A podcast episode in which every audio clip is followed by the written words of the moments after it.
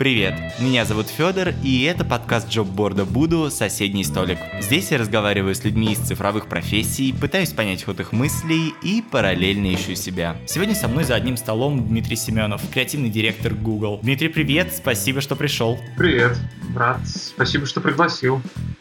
Да. Дим, буду честен, узнала тебе, наверное, как и много ребят вокруг, после конференции коллеги. Расскажи, как все прошло. Слушай, прошло здорово. Я в таких больших и в наше время нового формата онлайн мероприятиях еще не участвовал, было, правда, волнительно. В плане подготовки я долго думал, как бы так сделать, чтобы все прошло хорошо, всем было интересно, чтобы это не было просто какая-то очередная лекция про то, как делать классно и, и все, что типа круто делать круто. Вот без этого всего надеюсь очень, что прошло здорово, интересно, всем понравилось. И да, мне кажется, большое было, было прям восхитительно. Ребятам, что позвали. Мне понравилось, и я буду рад, если получится принять участие в, в в этом еще раз. Класс, класс, очень здорово. Давай поговорим хоть немного про те тезисы, которые ты там озвучивал. У тебя, наверное, ключевой фокус был на теме того, что нужно развивать насмотренность. Расскажи, что вообще такое насмотренность? Давай вот прям совсем в общих чертах для тех, кто первый раз слышит это слово. Да, давай. Смотри, это важный элемент для тех, кто, в принципе, занимается любым рассказом историй, так это назовем. Сейчас даже не применимо к рекламе, а в целом визуальных,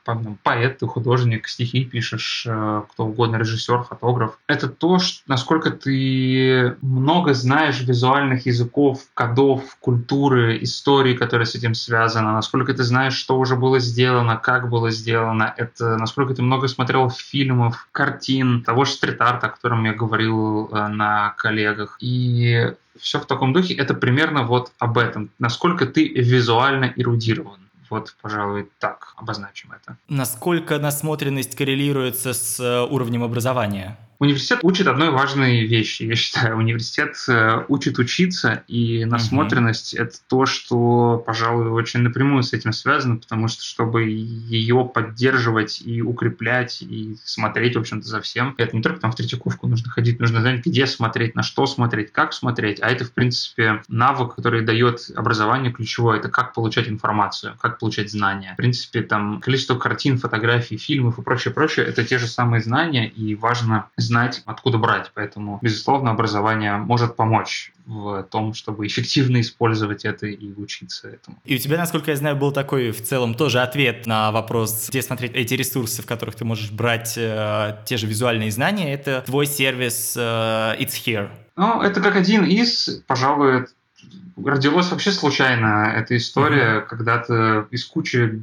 как я думаю, у многих разбросанных по разным углам ссылок из э, непонятно чего. Я понял, что я хочу это структурировать, потому что я начал сам в этом теряться, в потоке ссылок, картинок. Здесь это режиссер, там это фотограф, тут это посмотреть, тут что-то еще. Э, и все в таком духе. Понял, что это как-то нужно систематизировать. Думаю, запишу в док-файл, просто в обычном Word. Хоть как-то, чтобы было понятнее. Сначала написал туда и поделился с несколькими друзьями. Говорю, вот, мол, кстати, смотрите, я что-то разобрался, оказывается, у меня дофига всего, и это э, вроде полезно. А потом э, наступали новогодние праздники, и я Новый год был в Москве, никуда не поехал, остался тут, и решил, что нужно собрать это все в сайт и вообще помочь куче людей, кто начинает свой путь в рекламе, кто просто уже опытный, и, может быть, это может им помочь. Там не только про насмотренность, там про знания, там про какие-то фреймворки, там про документальные фильмы про рекламу, там про книги, которые можно прочитать, там про новости, там про где искать референсы, там про то, как правильно писать, как правильно придумывать стратегии. В общем, советы по портфолио, как его составлять. Много чего, все, что, мне кажется, может пригодиться человеку, связанному с сферой коммуникации и придумыванию этих самых ком- коммуникаций, там, дизайнеру, стратегу, неважно, это креативное агентство, брендинговое агентство. Вот. Родилось это так, и дальше я подумал, что здорово, чтобы другие люди в индустрии делились своими ссылками и были некими контрибьюторами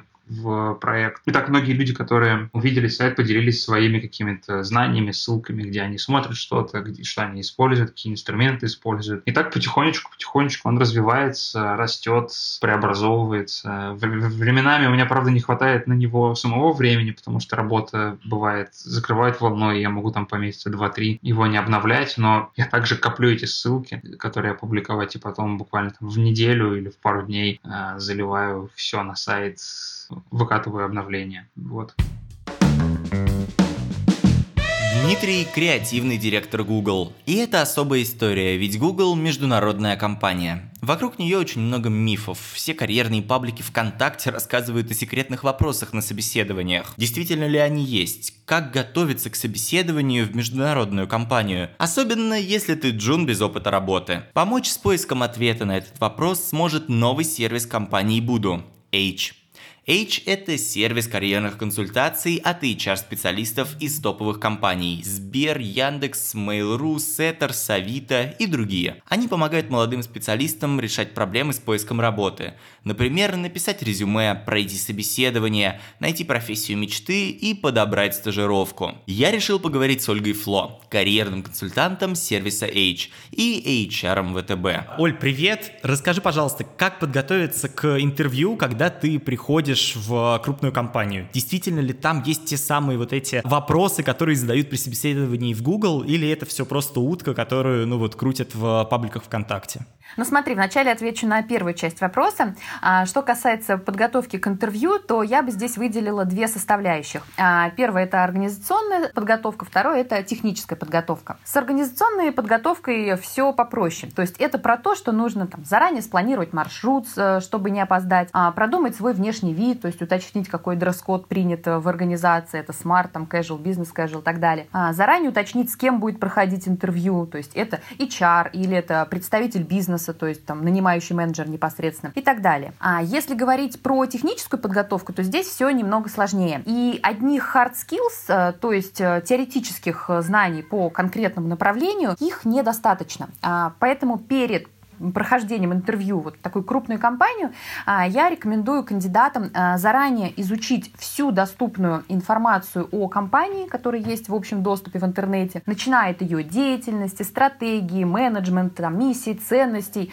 а, проектов, клиентов и так далее. Да? Понимать, какие есть свежие сделки, которые, в которых компания, возможно, участвовала, договоры, которые она заключила и так далее. Также очень важно заранее собрать всю информацию о о специфике работы именно того подразделения на интервью, в которое ты, соответственно, идешь. То есть, а чем занимается это подразделение, да? а, какой его основной продукт или услуга, кто его клиенты и так далее. А также очень важно в целом понимать а, текущее состояние отрасли, в которой эта организация представлена. То есть здесь важно понимать, какие есть тренды на рынке, да, то есть вообще знать последние там свежие э, новости, понимать, кто является ключевыми игроками на рынке и так далее. Плюс также очень важно важно это подготовить саму презентацию короткую. То есть такой рассказ, там от, не знаю, 40 секунд до 2 минут примерно, короткий рассказ о своем опыте, своих компетенциях, э, достижениях и дальнейших э, профессиональных, там, карьерных планах. Да? Ну и, конечно, подготовиться решать э, брейн-тизеры, о которых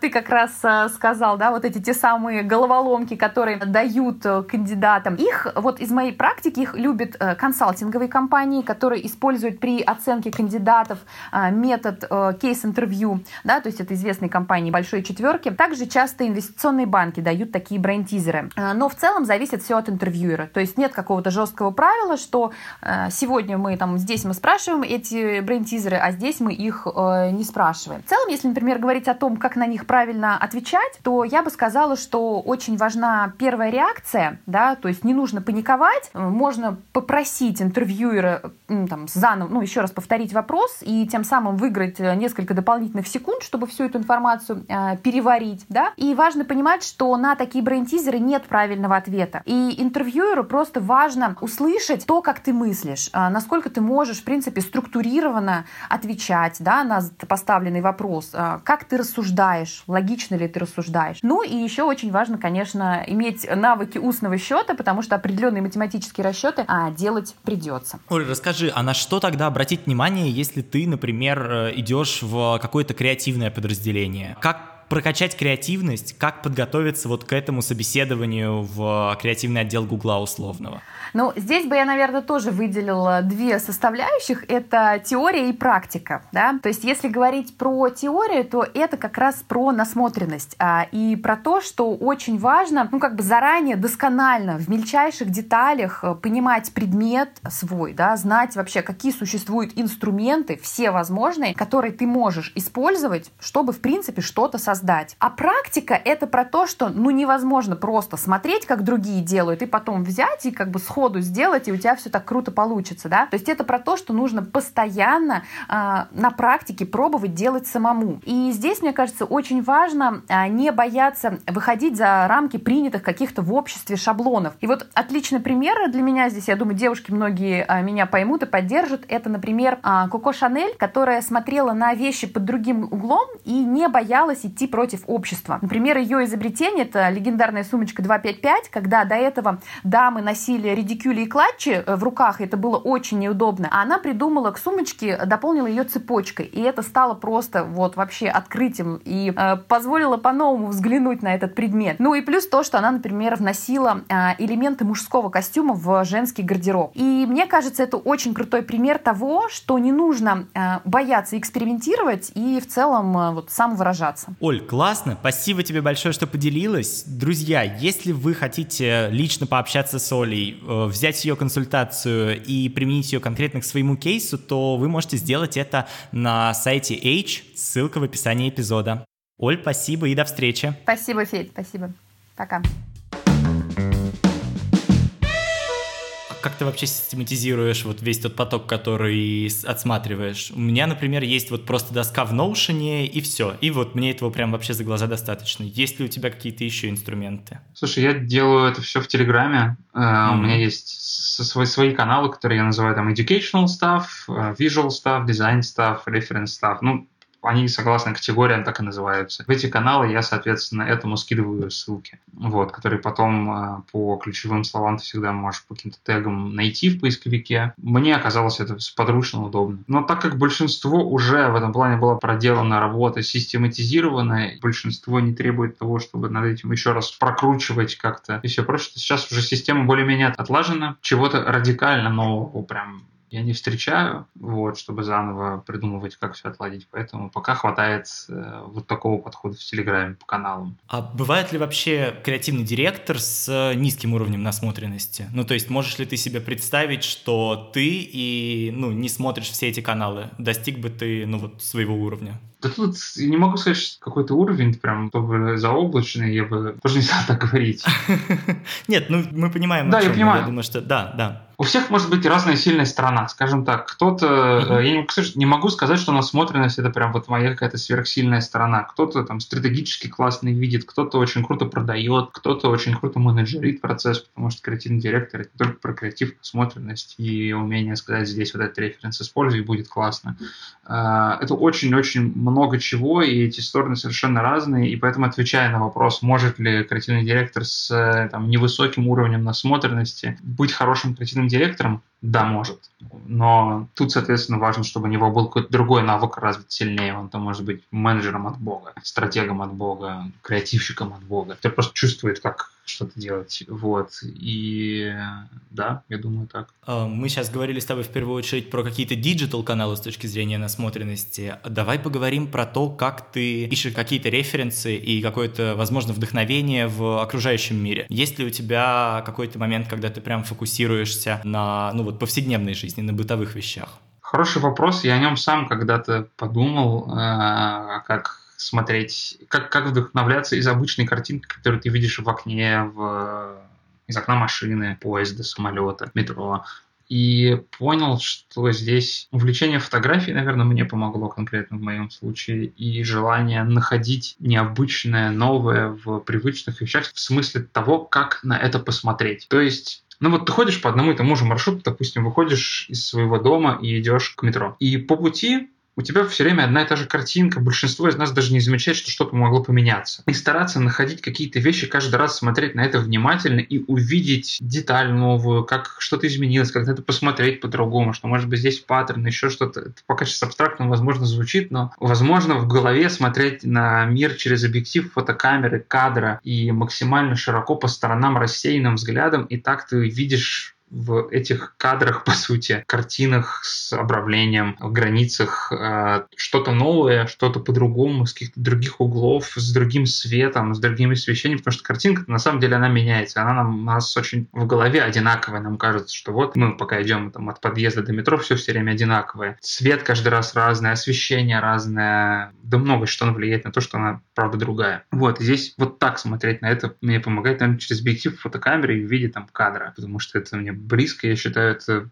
одним из важных, важнейших из искусств пожалуй. Вот. Стараться увидеть привычную вещь, это как упражнение, знаешь, ты видишь чашку каждый день на столе, и, казалось бы, чего там такого в чашке на столе, но постараться ее увидеть, рассмотреть, разглядеть, повернуть, поставить так, сыграть с ней так, чтобы она как-то по-другому предстала для тебя. Вот тут еще важно, чтобы это не было так абстрактно, подумать, что ты хочешь вообще этим сказать, какое настроение этим придать, и там уже наславится прием, там, а, какой ты хочешь использовать, контекст, и многое-многое другое, но... А есть ли у тебя какое-то время, которое ты выделяешь специально вот на эти условно упражнения, или это все вот просто идет как идет? Я стараюсь, и не всегда получается далеко. Иногда бывает, приходит прям вот все, мысль вот пришла, вот я это хочу сказать, вот это вот мне как бы сейчас кажется важным попробовать ретранслировать, найти, рассказать в сообщениях, то тогда да, получается, и бывает так, появляется там, собственно, свои проекты, еще что-то, но, честно скажу, далеко не всегда бывает, да, действительно, там, работа, усталость, просто желание порой ничего не делать, не смотреть ни на чашку, ни на маршрут в подъезде, ни на что, оно является первоочередным, чем о чем-то таком думать, но в целом я стараюсь и стараюсь об этом как бы думать на фоне, и когда об этом все время думаешь, ну, просто само возникает, там, загораешься чем-то и просто уходишь там на несколько часов во что-то, вот. Но про свою насмотренность, я думаю, мы более-менее поняли. У тебя есть еще очень классный и, с моей точки зрения, прям интересный тезис. Ты говоришь о том, что нужно еще и дополнительно прокачивать и развивать насмотренность клиентов, э, немного обучать их. И тогда идеи имеют больше шансов на реализацию, да? Ну, грубо говоря, да. И здесь, наверное, я расскажу, в чем смысл mm-hmm. этого. Вот представь себе, мы с тобой э, обмениваемся месяцами, годами ссылками про то, как здорово какой-то дизайнер что-то рисует, фотограф что-то снимает, режиссер тоже снимает и прочее, прочее, прочее. И мы живем в неком таком визуальном контексте, культурном контексте, просто в контексте того, что происходит в нашем классном креативном мире, креативном кластере, где потрясающая анимация в Vimeo StuffPix, невероятные фотографы с э, Магнума и все в таком духе. И это, в общем-то, хорошо, это наша работа, мы это, в общем должны знать э, и так далее и тому подобное. А есть клиенты, у которых работа, в общем-то, гораздо... Она другая. Они занимаются другим, они занимаются продвижением продуктов, коммуникацией его, э, и у них количество задач гораздо э, большее, чем нам кажется. Вот. И они, ввиду своей специфики, живут немножко другим. Они живут немножко в другом контексте, не знают настолько глубинно все подборки с Vimeo StuffPix, не знают настолько глубоко и хорошо всех фотографов с Магнума, и они примерно знают общую культурную повестку. Безусловно, есть те, которые погружены в это чуть больше, но в целом это не так. И здесь, представь себе, мы приходим и приносим некому клиенту что-то и говорим, вот сейчас документалистика — это самое прям вот вообще самое то, поэтому наш подход, там документалистика, еще все в ЧБ будем снимать. И клиент, который, в принципе, живет по разным причинам, и человек в этом не виноват, и это нормально, потому что, например, ну, мы же не знаем все про тренды в мире автомобилей и автомобилестроения, мы же не знаем все про, там, условно, то, что сейчас в волейболе происходит. Такие же разные сферы. Вот. А, поэтому он, допустим, такой, ну, постойте, чего вдруг, какая документалистика, что за ЧБ, откуда, что? И это нормально, потому что человек живет немножко там в другом мире и не сильно в контекст. Ты говоришь, ну вот же референсы. И это выглядит как э, ведро, которое бы вылили вдруг на него, и это непонятно, странно, откуда, почему, нелогично. Я же вот жил, у меня там Лалалайн последний классный фильм, а там все цветное, классное и вообще не документальное. Какая нахрен документалистика? Здесь случается конфликт. И, в общем-то, конфликт очень простой, и мы правы с тобой были бы в этом случае, потому что мы все принесли правильно действительно тренд документалистики, действительно в ЧБ вполне себе актуально сейчас снимать, ничего, в общем-то, в этом такого нет. Но и, в общем-то, и клиенту можно понять, потому что он об этом не знает, не в курсе, для него это что-то совершенно новое. Но это представь, как э, тебе мне вдруг сейчас скажут, что если мы можем надеть кольцо на палец и улететь куда-то, ну, мы такие, что, почему? А для кого-то это супер норм. Mm-hmm. Вот. И здесь, собственно, чтобы избежать этого разрыва, важно как раз-таки держать человека в курсе и вывести коммуникацию по обмену ссылками там, на Vimeo, на вот это вот все за рамки креатив, креативщик креативщику, а также и отправлять клиенту, рассказывать, что вот сейчас такие-то тренды, вот это происходит, вот это актуально, вот это здорово, вот это важно читать. Ну, в этом плане образовывать. И тогда, собственно, логично, что вы будете говорить на одном языке, у вас будет один культурно-контекстный уровень, вы будете примерно понимать, что сейчас происходит в мире хотя бы поверхностно, там те же vice.com статьи подборку отправлять, устраивать там на час встречи в пятницу утром за пончиками онлайн, где рассказывать это все. Это не так сложно, не займет много времени, но результат, который это может дать, окупится очень сильно и кратно. Вот. Я в это очень сильно верю и вижу, что на это есть запрос, и это людям клиентской стороне только были бы рады, а, если бы это могли мы им рассказывать. Это очень сильно помогло бы и убрало бы лишний барьер, который, правда, убирается. Ну, вот так просто. Если вдруг у кого-то есть идеи по тому, как его убрать проще, только буду рад услышать. Да, класс. А есть какие-то кейсы, когда клиент, наоборот, отказывался? Ну, то есть он такой, я не хочу погружаться в это слишком сильно, у меня большой пласт своих задач, и просто сделайте так, как вы видите, и мы это примем. Ну, у меня в практике, да, был один, один раз такое было. Как сам кейс сработал? Ну, то есть вот финальный продукт. Ну, это был хороший рекламный ролик, который как не стыдно показать. Угу, угу. Но это как бы ничего гениального тоже там нет. Ну, то есть ты хочешь сказать о том, что могла бы произойти какая-то гораздо большая синергия, если бы клиент э, погрузился? Да нет, здесь просто по разным причинам, знаешь, человек может э, не сильно интересоваться э, работой, чем что ты делаешь, как, почему, какие у тебя там референсы, визуальные ходы и вообще ходы и креативы. Абсолютно по разным причинам. Потому что неинтересно, потому что доверяет, потому что много лет уже вместе работаете. Много почему. Просто самое главное это здесь это скорее исключение, чем правило. Mm-hmm. Вот, поэтому э, если на исключениях строить стратегию, то далеко на такой стратегии не уедешь. Правило скорее как раз-таки недопонимание, и судя по рекламному продукту, который мы в большей степени видим, как раз-таки не так хорошо. Угу. А как это происходит? То есть ты прям сразу же оговариваешь, что, ребят, мы будем присылать вам какие-то референсы, или там, зачем это нужно? Это прям буквально на первой встрече происходит, или это дальше как-то органично и вот... Нет, слушай, я к этому выводу пришел, наверное, только попав в Google, и mm-hmm. даже попав в Google, я пришел к этому выводу не так давно. Делаю это у себя в абсолютно там, частном порядке со своими коллегами, отправляя им, помогая, рассказывая о том, что сейчас происходит, какие-то при- примеры того, что делается делаются в мире классные подборки там того же DND Annual Report и подобного рода вещи, рассказываю, где смотреть, что читать, что вот классная реклама, где показывают, а где не очень классную рекламу можно смотреть, что считается хорошо, что считается не очень хорошо, а где тренды какие-то смотреть и их отслеживать. Вот таким каким-то базовым вещам о насмотренности я просто рассказываю, и это не спросил у кого-то, мол, хотите, чтобы я там вам рассказывал или нет. Если, uh-huh. у кого...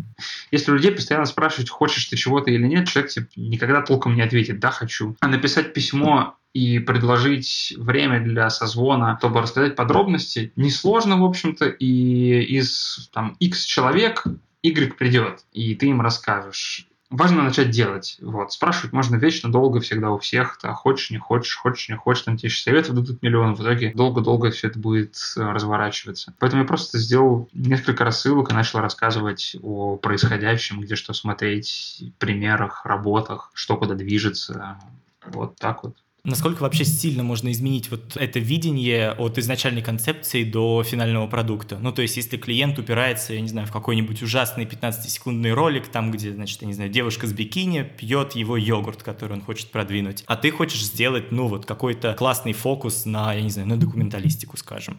А насколько получается вот, вот такие изменения форматные буквально? Ну, у меня вопрос, если есть задача у клиента, чтобы девушка, или не девушка, а просто в первую очередь потребитель, герой ролика пил йогурт, э, то у меня вопрос оправданности приема, причем тут документалистика. Вот.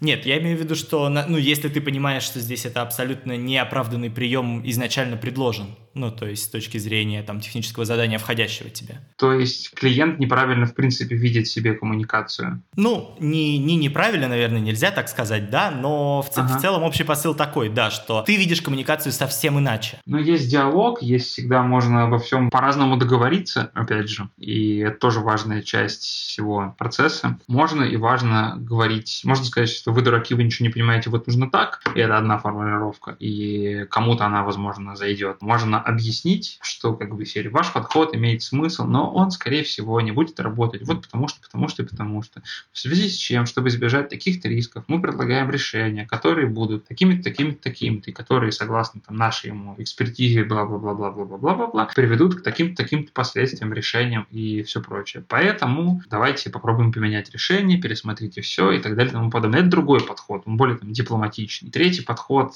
еще более жестче, еще более дипломатичнее или вообще ничего не менять, просто сделать. И все очень сильно зависит, но как бы я считаю, что это и наша задача тоже объяснить в случае, если ты видишь, что запрос совершенно не тот, не туда, и сейчас вообще контекст нужен другой, правильно и вежливо начать, наверное, вот с такого запроса, объяснить людям, что они могут быть не очень правы, и объяснить почему, предложить решение и свои же решения и предложения обосновать, почему они могут сработать. Вот это начало конструктивного диалога, который может привести к тому, что действительно вы сделаете хороший продукт. Вот. Креатор со своей стороны как бы старается установить с клиентом примерно один общий культурно-визуальный уровень, да, ну то есть как-то подтянуть его э, или просто погрузить в свою сферу. Что со своей стороны делает клиент? Насколько сильно он погружает, ну вот, тебя как исполнителя или там агентство в специфику своего продукта?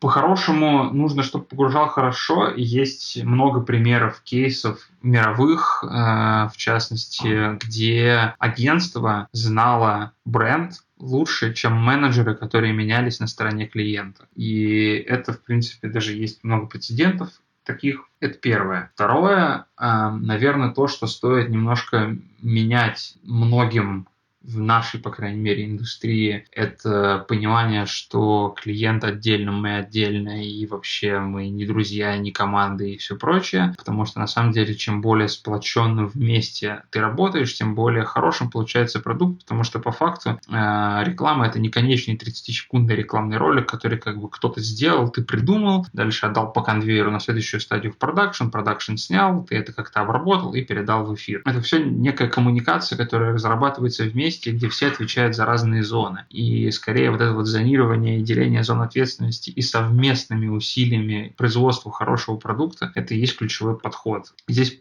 выстраивание партнерских отношений невероятно важно. Не всегда получается, это правда. Такой, наверное, будет мой ответ. Как чаще всего это происходит? То есть просто через встречи или, не знаю, вы погружаетесь, у вас есть там день в клиентском офисе условно? Да по-разному это можно сделать, правда. Вещь очень индивидуальная. Можно с кем-то в офисе, с кем-то менее формально, там, периодически встречаясь на ужин, с кем-то э, на, за завтраком. Абсолютно по-разному. У всех разные подходы, разные желания. Но важно, чтобы это было. Важно, чтобы была коммуникация нормальная на уровне человеческом, партнерском, хорошем, где все хотят сделать хорошую историю, хорошую в итоге коммуникацию, хорошую коммуникацию. Когда все в этом заинтересованы, то все получается. Если не все хотят или все, все, все хотят, продавливают какие-то свои интересы, то тут же э, все будет сложно, не очень здорово и так далее. А как это сделать, да, правда, по-разному. Не так принципиально даже, то есть тут важнее сам посыл, видимо.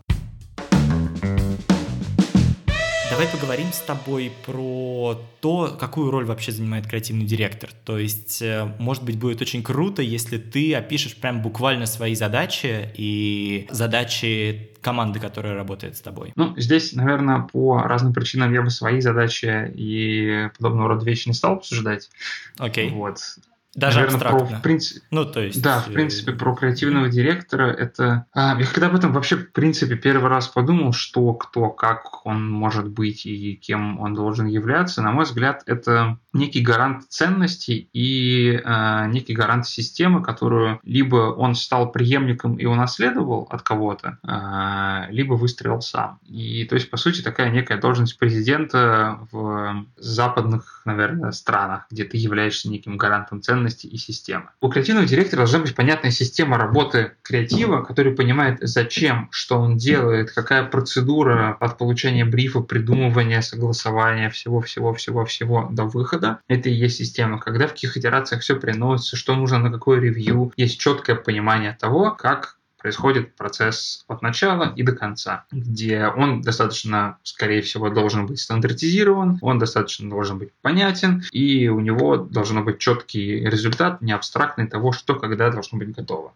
Это первое. Дальше, в идеале, это некие ценности, которые ты должен сказать, что вот мы все, как отдел некий креативный, который работает, делаем это для того, чтобы и дальше тут эту философию, эти цели, ценности каждый креативный директор тоже выбирает, согласовывает там с руководством, сам э, обстоятельства бывают разные, ради наград, ради денег, ради изменения мирового статус-кво, ради привлечения больших клиентов. Их как бы опять же много, и вот ради этой цели все все делают. И собственно здесь э, опять же ничего нового не изобретаю, это наука первую очередь идет вопрос «почему?», и все должно подчиняться некой этой цели. Так ты отвечаешь на вопрос «а нужен ли тебе тендер?», а вот он поможет тебе выиграть там награды, или этот тендер про деньги, или этот тендер про что. И вот через эту призму целей и ценностей ты все время все делаешь, и так ты понимаешь, да, я понимаю, зачем я работаю, да, я понимаю, зачем я делаю это все. Ну, вернее, сотрудники твои понимают все это.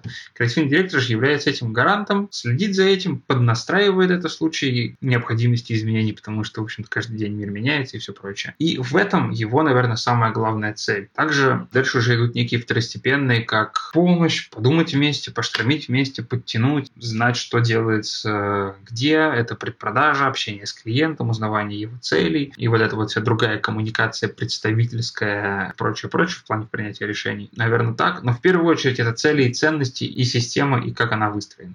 Совсем дилетантский вопрос, наверное, но все-таки не могу не спросить, mm-hmm. чем задачи креативного директора отличаются от задачи проектного менеджера? Потому что в целом как будто бы и проект менеджер в какой-то степени задает вот эту общую канву, общий ход проекта, и как будто бы и креативный директор примерно про то же самое. Да, но здесь есть, в принципе, проект заключается, ну, проект чаще всего он гораздо больше, чем только креатив, ну, условно, там, рекламный ролик или там, э, условно, что угодно, и его супервайзинг, как он происходит, а проект это еще и производство, это документы, договора, подрядчики, ну, в общем, это много кто, поэтому project менеджер отвечает за чуть более широкий, наверное, набор того, чем нужно руководить. Креативный директор все-таки еще с точки зрения экспертизы, креатива, производства, знаний, корреляции бизнес-задачи, коммуникации, сообщений, понимания понимает чуть тоньше, чуть больше, и как раз таки здесь может уйти в специфику того, насколько что отвечает там,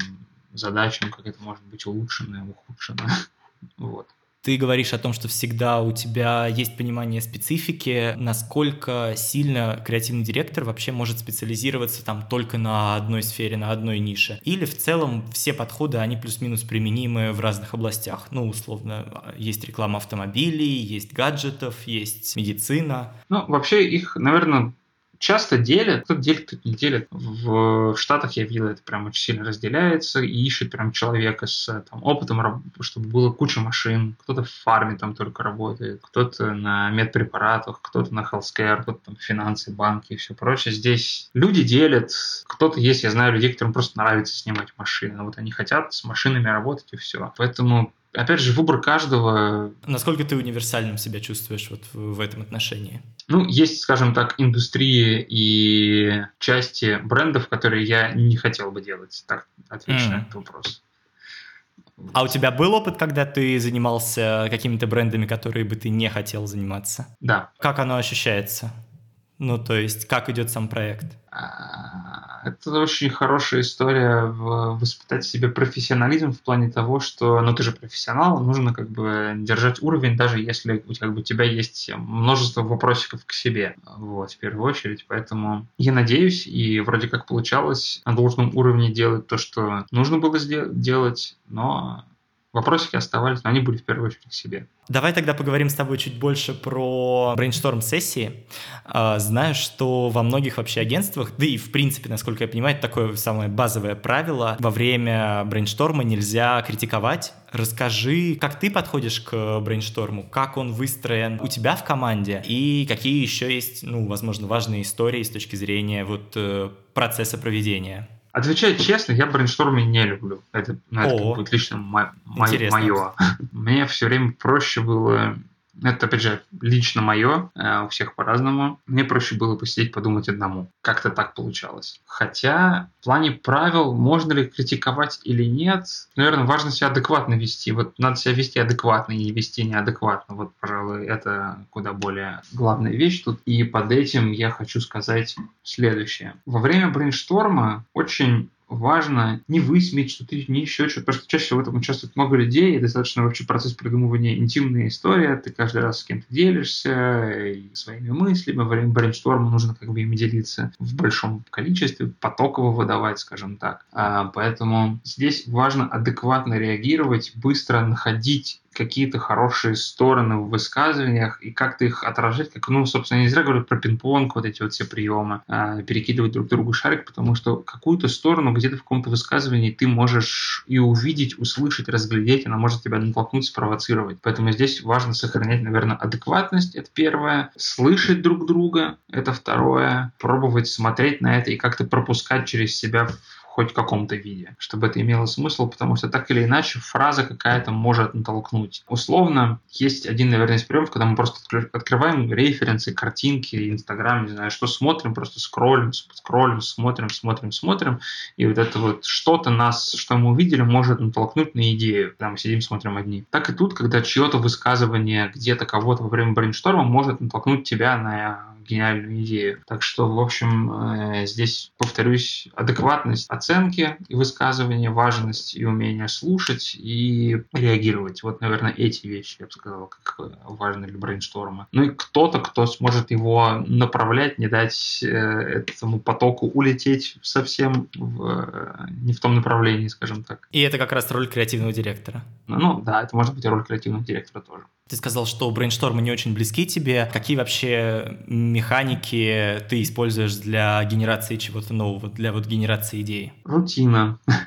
Ну, лично мне вот как бы говоря про себя, проще загрузиться информацией чем-то, что нужно придумать и о чем нужно подумать. После этого начать делать какие-то достаточно тупые механические дела. Ну, типа уборка, типа пойти на пробежку, долго-долго-долго где-то бегать механически. А, мне очень сильно заходит, я часто так делаю, выехать на машине и сделать круг по МКАДу ночью. Ты как бы едешь просто по кольцу, тебе не нужно никуда сворачивать, ты вообще об этом не сильно думаешь, едешь посередине, во втором ряду, в третьем, и думаешь. Такого рода вещи, когда ты отпускаешь тело, оно чем-то занято, и ты в своей голове живешь, думаешь, варишься, генерируешь и спокойно можешь наедине с собой поразмышлять, порасставлять эти фигуры, порасставлять эти элементы. Вот, ну, мне комфортнее всего так. Но, опять же, у всех по-разному. Ты при этом сам и фотографируешь, и у тебя есть короткометражное кино, ты постоянно выступаешь на конференциях, то есть это постоянно такое, во-первых, создание чего-то, потом ты делишься этим, немного рефлексируешь, у тебя очень много работы руками, если я правильно понимаю. Ну, то есть ты буквально не просто придумываешь, но и воплощаешь сам. Насколько это важно? Мне важно,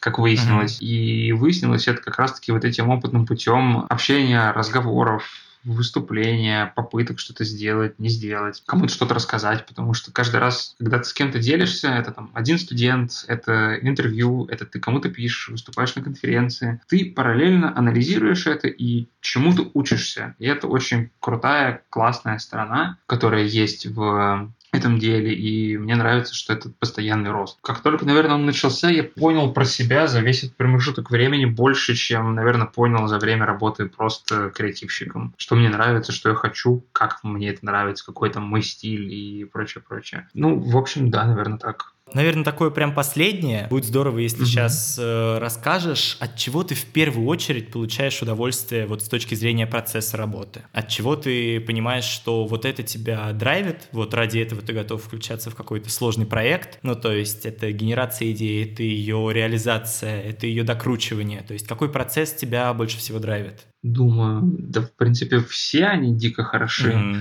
И придумывание. Но придумывание, наверное, это такой классный момент э, эврики. О, вот крутая идея, здорово. Уху, сейчас будет невероятно. Но это такое абстрактное и какое-то сиюминутная маленькая радость, которая может измениться в итоге. Поэтому, наверное, я бы сказал, это реализации процесс. И ты насколько глубоко погружаешься туда? То есть ты буквально сам присутствуешь на всех съемочных площадках? Тут опять же то, что я понял, что мне очень нравится работать руками и очень нравится все, что происходит с этим, э, то да, стараюсь по возможности, потому что как бы уже чуть другие обязанности, другие расклады, но стараюсь, короче говоря.